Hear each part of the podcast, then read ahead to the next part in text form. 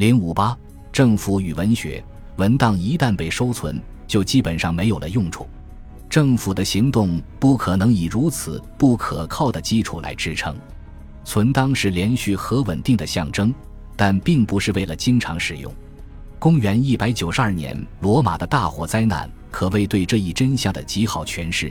帕拉丁山上的中央皇家档案馆在火灾中被彻底焚毁，没有任何证据显示罗马政府的活动因此受到什么干扰。然而，这一事故却被视为罗马权威即将衰减的标志，毕竟这些文档乃罗马权威的体现。这种没落先兆的显现，时间上与《路加福音》开头将户籍登记和罗马的普遍统治关联在一起相距并不算太遥远。另一场著名的大火并不是事故，它发生于公元六十九年的内战期间。大火毁掉了卡皮托林山上的三千块刻字板，但此事的善后却跟前述一百九十二年的大火形成鲜明对比。维帕乡皇帝下令，只要能发现被毁文档的其他版本，则务必将其重新刻写保存。我们千万不要忘记，国家的文档还包括石头。青铜和木材上的文字，而且在执政的艺术中，这些文字的重要性恐怕胜过那些堆积在尘封档案室中的文档。古代世界拥有其独特的碑铭文化，若不如此，则我们对古代世界的看法，尤其是对其制度的看法，将会是另一番模样。若论乐师记录官方文本的热情程度，希腊古典时代的雅典曾是一个例外。在整个希腊化时代。这样的重要政府活动成为普遍做法，其影响所及的罗马也顺理成章接受了这种做法。镌刻于石头上的决议显得更具有永久性，何况他们的旁边就铭刻着其他深受敬重与欢迎的法规，加之他们所处理之地充满了宗教、政治或者情感色彩，这些都使铭刻的记录决议得到了无尽的彰显。这里仅举一例。给予退役辅助军战士的公民权所包含的特权多达数百条，他们首先被定在罗马人民对友人之善义圣殿中，这里是罗马的心脏，位于高高的卡皮托区。此举有力地展现了罗马与其中心臣属之间的关系。有关特权或者荣誉，甚至有关历史或者哲学的文字，都可以成为自豪炫耀的资本，即便对那些读不懂他们的人，也同样有效。这里所说关于哲学的文字虽然少见，但我们知道至少有一个实例，有零星证据能证明这些铭文是公众的信息之源。比如，据称有建筑玩弄诡计，将残暴的法律悬挂在民众无法看清楚之处。后面的事实颇有启发性。有时颁布的罗马法律会附带条款，规定法律文本必须定期被大声朗读。我们于是可以同样设想这样一个时刻：传令官、使臣或者行政官员总是先向城市宣读皇帝的信函，如此场景自有其效能。铭刻信函是城市表达感激之情与爱戴之心的一种象征，也表明这种措施的永久性质。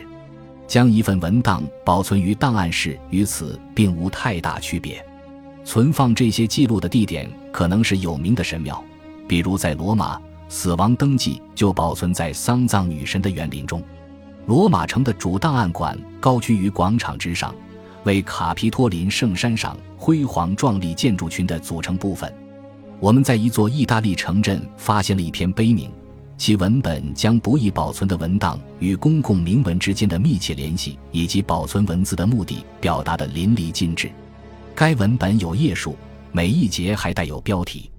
整个文本是城市议事会记录的一部分，内容涉及当时表达尊崇的议题。实际上，作为疑点的一部分，会议记录本身有些脱离实际，而且这是有意为之的。似乎在每年奥古斯都生日的官方活动上，会正式发布一份新名册。保存此类记录基本上跟未来的实用性无关。如果我们需要如此理解古代社会的记录保存活动，那么下面的结论就开始变得清晰了，即在古代世界并没有真正意义上的官僚制度，也没有行政艺术这回事。我们对此不应感到惊奇。政府活动所涉及的事情无需专门培训，例如，速记员这一行业确实得到了发展，但了解以下事实更具启发性：在罗马，速记员与两位具有高度文化修养的人相关联，即西塞罗的秘书提罗与赫拉斯的庇护人梅瑟纳斯。而更重要的是，尽管有如此之多有关计算与税收的纸草，古代世界却没有系统的技术知识，也没有算术概念。由于受制于希腊语和拉丁语中的技术系统，簿记方式一直十分原始。考虑到古代穷人的生活所需微乎其微，纸草与碑铭上的计算准确度却还如此之低，着实令人惊讶。一名行政管理者所必须的素质，除了忠心与政治之外，还有文学，这是古代文化教育的全部内涵。小普林尼的事迹可谓这一论题的最佳说明。担任罗马金库长官时，他必须花时间处理最为平凡的常规行政事务。他的工作极端缺乏文化气息，但他依然用“文学”这个字眼对之进行描述。行政管理即是文学，这种观点是一种新的观察视角，使我们最终能够对罗马的行政管理具有更为积极的理解。到目前为止，我们一直没有注意到奥登想象中的无聊职员的粉红色公文纸。这有点可悲。前面已经强调过，古代政府关注战争、司法以及私人财产的管理。这种意识之所以一直流行，原因在于古代文明中一项最为显著的要素——贵族文学教育。自荷马以来，民众的领袖、正义的法官，还有公正的主人，就是理想的典范。照希罗多德的说法，米底人以及后来波斯人的王权的起源很简单。那就是狄奥瑟斯的判能力对于维护社会公正至关重要。执政的艺术跟古代精英们自身所关注的其他技巧与艺术并没有区别。首先是修辞学，这门技艺统设了我们所知的这两个明显不同的门类。辩才是古代行政管理者所必须具备的素质之一。罗马皇帝本人总是以书信或演讲等文学形式来表达自己的见解。并把他一天中的大部分时间花在倾听类似的古代文学化的作品当中。罗马政府的各类公告所表达的概括与原则，并非一种连贯的思想，也算不上关于帝国政策的启示，他们只是些有关道德思想或政治思想的老生常谈，以一种文学作文的形式适当的表现出来。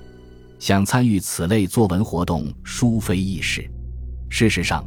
在正规的制式要求方面，罗马行政管理精英们与中国的体制所要求的没有多大的区别。负责公共服务的建筑师维特鲁维乌斯撰文表达了对父母的感激之情，感谢他们提供常规的哲学与技术艺术教育，从而使自己能有今天的成就。斐罗斯特拉图斯讥笑一名不太走运的皇家被侍奴，认为此人失败的原因在于文学造诣不足。克勒尔。一位技术型的书本作家，合格的皇帝秘书，但尚欠优雅。文化是社会成功的标志，也往往是社会成功的阶梯。对奴隶和被侍奴而言如此，对骑士和元老亦复如此。高层长官们固然沉溺于文化爱好，但在罗马行政管理的任何阶层，我们没有发现施行某种真正行政管理活动的官员。罗马将帝国之内的精英们纳入自己的政府，首先是希腊的知识精英。前面已强调过此举的重要性。如果操希腊语者与讲拉丁语者不是在事实上已共享一种文化遗产，则此举也将付之阙如。因此，古代世界政府最为复杂的时期，亦是我们称之为第二智者学派的文化高度繁荣之时。这一现象绝非偶然。支撑古代政府的贵族理想，同样也要求统治者一方支付巨额费用。吉本对安东尼王朝黄金时代的罗马世界有着著名的描写，其他人也有很多相似的描述，内容便源自这里。克劳迪乌斯的贝什努帕拉斯的巨大陵墓，规模浩大的军事工程哈德良之墙。皇帝在罗马以及城市上层人物在数以百计帝国城市中兴建的众多宏伟建筑，所有这些都属于帝国本身赖以维持的伟大艺术。控制着古代世界资源的人之中，有着捐助、竞争与声望等方面的互动关系。这一现象贯穿了整个古代史，从古风时代的希腊城市贵族到罗马的皇帝们，概莫能外。这些互动关系囊括了古代文化活动的全部范围，从建筑与实用性房屋到各种赞助和庇护活动。赞助与庇护的对象除了文学、音乐与绘画，还有马戏团与竞技场的各种娱乐活动。其他还有几乎包含了全套此类表现形式的宗教节庆活动。古代社会这极具特色的一面，产生了一种精英与城市民众间独一无二的联系纽带。这种纽带将希腊世界与罗马世界稳定而持久地联系在一起。然而，不幸的是，古代文化从未消除自身的不稳定伴生物——战争。最终，独武的一面成为主导。发展到了某个阶段，书吏、主教、地方总督，甚至皇帝都无一例外的成了战士。至此，古代世界的终结便近在眼前了。因此。罗马统治的首度严重危机时期，正是公元三世纪的文化荒漠时期，这同样绝非偶然。当然，如果说这两者一个是原因，一个是结果，又过于草率了。恭喜你又听完三集，欢迎点赞、留言、关注主播，主页有更多精彩内容。